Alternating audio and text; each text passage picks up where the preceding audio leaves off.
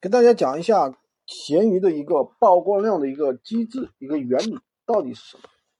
那么其实大家常见的手法，我先从大家常见的手法来说。第一个呢，就是我们的一个基础的，就是擦量。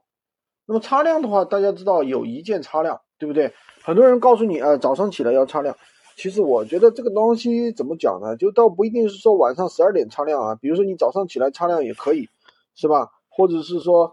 呃，中午吃饭之前擦亮也可以，或者是晚上的高峰期，是吧？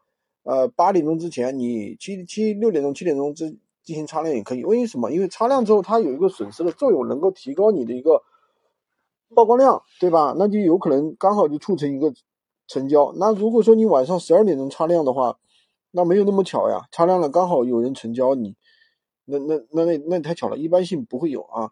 第二个呢，叫做编辑重发，也有很多地方把它叫做二次擦亮，什么意思呢？就是说你把这个宝贝置于编辑状态，然后的话什么都不改发出去，这个就叫二次擦亮。大家千万不要去偷懒啊，这个是绝对是有用的啊。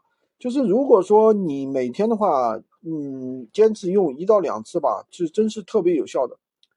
第三点呢，就是文章的一个文案的一个原创度啊，要在百分之五十以上。然后的话，批发的话，如果你是批量发布的话，你最好设计一个文案的一个格式，对吧？一般来说的话，成色、理描述、呃，出售理由、物流信息、售后问题，对吧？最后的话，图片一定要修改 MD5 值。如果你是用我们公司的这个群控软件的话，那系统采集之后，它会自动修改这个 MD5 值。呃，文案的话，前十五个字一定要带上产品的一个核心属性，获取产品的一个关键流量。比如说你是卖这个 iPhone 的话，那么成色、版本、容量信息，对吧？那么接下来我们讲第二个问题，就是说，呃，我们的一个就是价格。其实，嗯，一个曝光量的话，第一个跟你选的类目肯定是有关系的，对不对？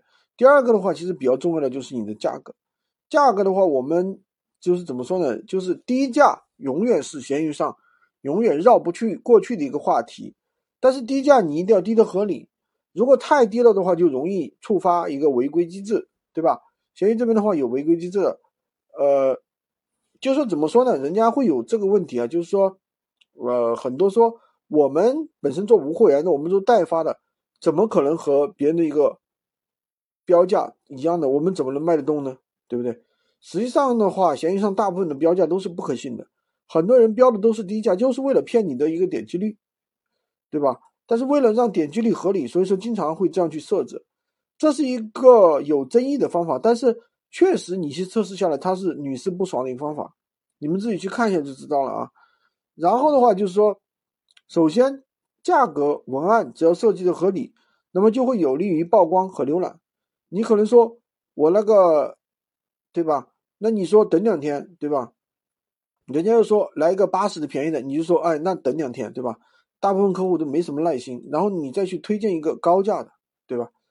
但是这种的话会形成一些可能客户看到哎呀很便宜，点进来一看呢，他又觉得不好，对吧？那么成交率的话就是相对会低低一些，所以说这个是无所谓的，因为我们以数据为王嘛，所以我们说我们其他规格。正常或者是稍微低于市场价就可以了，那也会有一定的转化。其实实际上这一招的话，已经呃，闲鱼上已经很乱了啊，闲鱼上价格确实是乱七八糟的。比如说什么五块钱买劳力士啊，十块钱买 iPhone 啊，一百块钱买苹果电脑啊，反正大家自己动动脑子吧，对不对？呃，所以说大家这个价格一定要介于合理和不合理之间。就是你不要一看人家就觉得你这个价格太假了，对不对？那就会容容易引发违规。